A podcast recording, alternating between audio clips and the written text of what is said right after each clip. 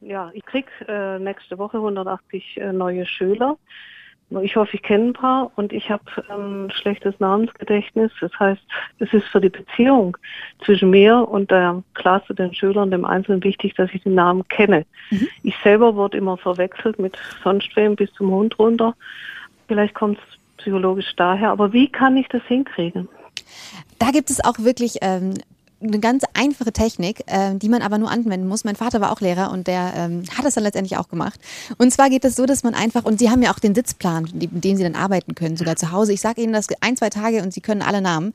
Und zwar geht es einfach darum, bei jedem Schüler so ein ganz besonderes Merkmal auszumachen, vielleicht eine Brille, strubbelige Haare, eine abgefahrene Frisur, irgendein Merkmal und dann verbindet man das Merkmal äh, mit dem Namen. Also einfache Namen, Anna, dann Anna balanciert vielleicht eine Ananas auf dem Kopf, auf Thomas Brille hüpfen Tomaten rum, ähm, Sabine rennt einer Biene hinterher oder man kann auch Prominente nehmen oder bekannte Leute und die in Gedanken mit den Menschen, die man sich merken möchte, verknüpfen. Oder Gökan fährt gerne Kahn und da kann man einfach so ein bisschen ähm, ja seine Kreativität äh, wieder freien Lauf lassen und irgendwann weiß das Gehirn oder hat es so wirklich schon so einen kleinen Baukasten, aus dem es dann schöpfen kann und ähm, sich immer neue Bilder holen kann.